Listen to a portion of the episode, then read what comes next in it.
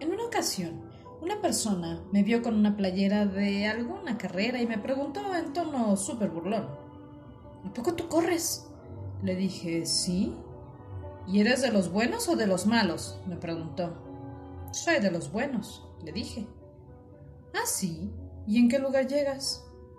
Mm, he llegado en tercero, sexto, treinta, ciento cuarenta, seiscientos o siete mil. Depende de la cantidad de personas que asistan a la carrera. Mm, entonces, ¿en qué lugar llegan los malos? ¿Los malos? Esos no llegan a inscribirse nunca, mi amigo.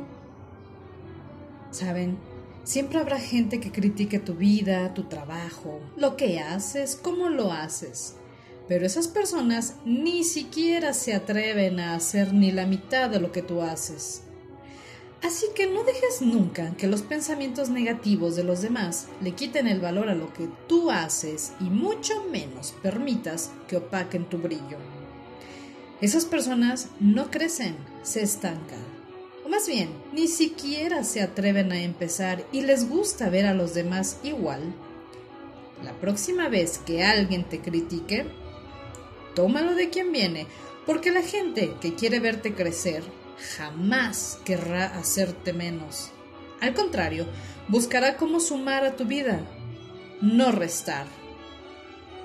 Así que sigue adelante siempre.